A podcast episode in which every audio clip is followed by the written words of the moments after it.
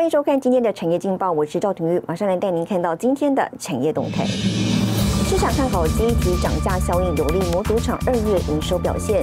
群创 Mini LED 背光切入高阶车用市场，二零二三年目标第一大。产业周期回温，交期拉长，外资海金上营五百二十五元。南亚科二月营收双升，创下二十八个月来新高。好，再带您关心台股，美国公债殖利率再度攀升，不仅美股全面走跌，也拖累了雅股表现。台股今天开盘呢，急重挫百点，盘中更一度大跌超过三百点，失守万六大关，最低呢下探一万五千八百九十一点四二点，失守了月线支撑。盘面上呢，电子全指股人疲弱，反观塑化、钢铁等原物料族群逆势撑盘。法人指出了，在全球央行尚未采取紧缩政策之前呢，台股仍有资金行情可支。撑盘势，但是呢，盘面上资金迅速轮动，加上成交量并未放大，预估呢，短线将以震荡整理为主，大盘需要力拼守住月线支撑，提供给您参考。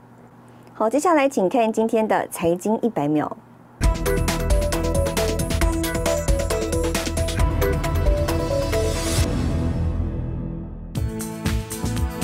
术已被普遍使用于数位广告，已成为当代数位网络相当普遍的追踪工具。Google 在官方部落格刊出文章，确认将在包括 Chrome 浏览器等自家服务逐步淘汰第三方 Cookie 后，不再推出相关的替代技术。Google 说，因为用户不断增加的隐私要求，以及未来可能迅速演变的政府监管机制，使得开发自家的 Cookie 平台不再是可以长期持续的投资。美国参议院财政委员会周三投票通过戴奇出任美国贸易代表。台裔美籍的戴奇曾表示会确保中国履行第一阶段美中贸易协议承诺，也对中国强迫劳动表示关切。美国零售巨头沃尔玛三日宣布支持美国制造商的计划，在未来十年将在美国制造、生产或组装的产品增加额外支出三千五百亿美元。台湾三大科学园区去年营业额首度突破三兆，达到三兆两百七十六亿元，年增百分之十五；整体出口额高达两兆四千零一十六亿元，年增百分之十六点一。就业人数成长二十八点八万人，较去年成长百分之三。营业额、出口、就业人数同步创下历史新高纪录。新唐人亚太电视整理报道。台湾疫情趋缓，三月一号开始呢，重新开放对外籍人士入境的边境管制。二号呢，就有消息传出了，全球第二大 PC 厂惠普执行长将率领高阶主管来台造访相关供应链。那么市场认为呢，是为了关键零组件缺料而来的。其中呢，被点名造访的面板大厂群创表示哦，证明台湾供应链扮演一个重要角色，并乐观其成。PCs have become essential. And we think this is going to continue to drive the momentum in the notebook category going forward. PC 大厂惠普上季营收年增百分之七，其中笔电出货量年增百分之三十三。惠普执行长罗尔斯认为，全球笔电市场仍受惠远端学习与工作需求，预计今年个人电脑需求将成长百分之四十五。市场预估台厂相关供应链将受惠。更有消息传出，罗尔斯本周将亲自率领高层来台造访相关供应链厂商。台湾的 ICT 供应链是全世界很重要的，那客户的 CEO 来拜。拜访，这是证明我们呃供应链的一个呃重要的角色。那我们乐观其成。被点名的群创总经理杨志祥透露些许端倪。根据消息，这次执行长罗尔斯将拜访惠普供应链重要厂商，包括笔电代工厂广达、人保、英业达、面板供应商群创、友达，以及半导体晶片台积电、联发科等。市长认为，罗尔斯想在台湾开放边境管制第一时间来台，跟关键零组件缺料有关。The market is going to be 45% bigger. It is very hard for component suppliers to respond to this type of increase. And this is what is driving the shortages, are not manufacturing issues. 确实，我们有客户在问说，呃，他希望在我们的笔记本的产品、logo 的产品从台湾出货。他问我们，你们找得到工人吗？我说，我们的笔电超过七成以上事实上是机器人组装，robot，fully automation with AI。根据资料显示，二零二零年全球笔电出货量约二点一亿台，超过八成由台厂组装，广达、人保就占了五成以上。笔电面板也是全球第二大，友达、群创为全球笔电面板供应商的前三名。其他关键零组件、笔电用电源、面板用驱动 IC 等，也是全球排名第一。罗尔斯来台消息，凸显台湾现今在全球的重要性。新唐人亚特电视胡宗汉、李晶晶，台湾台北报道。好，带您看到今天的国际重要财经报纸讯息。彭博社美股再度上演高空秀，房产抵押贷款公司 Rapid 成了散户炒作标的。金融时报一百五十亿美元救援尚未让美国航空业摆脱困境。华尔街日报 Google 广告发送将停止追踪用户浏览记录。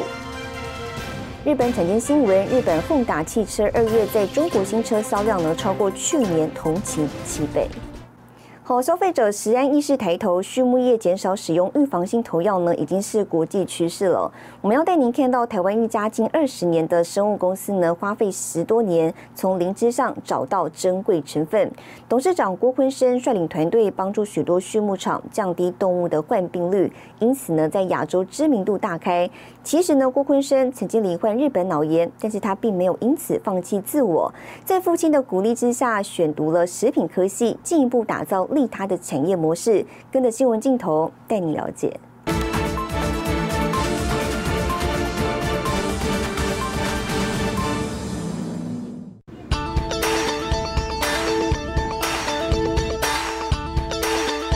它的生长线差不多是落在零点一到零点二，在一个星期，它就可以做采收了。每年四到八月是培养灵芝的黄金期，业者透露，温度必须控制在三十二到三十三度之间，湿度要超过百分之九十。这里是中台湾最大的灵芝养殖园区，就在嘉义的阿里山下，而且是采用太空包的方式来种植灵芝。比较特殊，添加了中草药的成分进去，汉方养殖就是这个因素。它是添加中草药的培养基所生长出来的灵芝，用中草药来培养灵芝，是台湾生物业者郭坤生花了十多年研发的独家技术。固态培养的话，当时没有设备，所以我们固态培养还包括整个设备都自己去开发。我们的这个。花校草也申请了专利。人，我们为为什么要吃东西？讲起话来温文儒雅，挂着腼腆笑容。他是郭坤生，曾在美商工作多年，有着食品、动物科学和兽医背景。他所带领的团队，帮助许多畜牧场降低动物患病率。抗生素给他吃，用不健康的东西给他吃，他吃了再给人吃，造成污染环境跟臭气，好，这个都是问题。累积的成功经验，让郭坤生团队在亚洲知名度大开。而郭坤生对动物的了解，要从他的童年说起。四岁哈就得日本脑炎嘛，然后都突然差一点就死掉了，那就是晕眩症就困扰了我几困扰了接近四十年了。只要我念书动脑筋的话，头就晕了。那所以我小时候就没办法念书。没办法念书，那我家的话，从我出生，我父亲就从事养鸡养猪这个行业，所以我就在鸡笼子里面长大了。不过，郭坤生并没有因此放弃自己，在父亲的鼓励下，选择读食品科系。后来，父亲的畜牧场越做越大，进而转向投资其他事业。但投资失利，让郭坤生面临人生第二个重大考验。我一退伍之后就负债，跟我弟弟共同继承了一亿六千万的负债，继承了一千六百万资产。那所以，所以我的人生就被这一个负债绑住了。面对庞大债务，郭坤生放下教书梦想，全心全力经营家里的畜牧场，还完债务。那一直就想出去外面看看外面的世界是怎么样子。所以，当我弟弟退伍之后，我就把机场、猪场交给他，美商的药厂去工作。那健康问题就一直我的工作就是这个工作。也是当时大家最需要的。延续对动物健康的使命，郭坤生想做的是打造利他的产业模式，维护动物健康，同时降低成本，不使用药物，其实也就是在节省成本。对我们来说，呃，免疫力其实就是你最好的医生了，干脆就投灵芝在饲料里面。我们成立要找一个符合环境生态友善，要符合利他的一个生产模式，不能老是利己。这个社会要进步，必须要有利他。郭坤生保持微笑，阐述人生经历。对他来说，这些都是宝贵经验。从东方医学中找到的独创养殖法，从台湾传播到世界各地。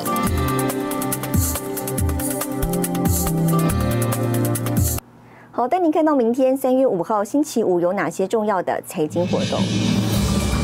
美国公布二月非农就业人口变动跟失业率，德国公布一月工厂订单，台湾电子设备产业白皮书发布记者会，央行公布二月外汇存底。谢谢您收看今天的产业劲报，我是赵廷玉，我们明天再见。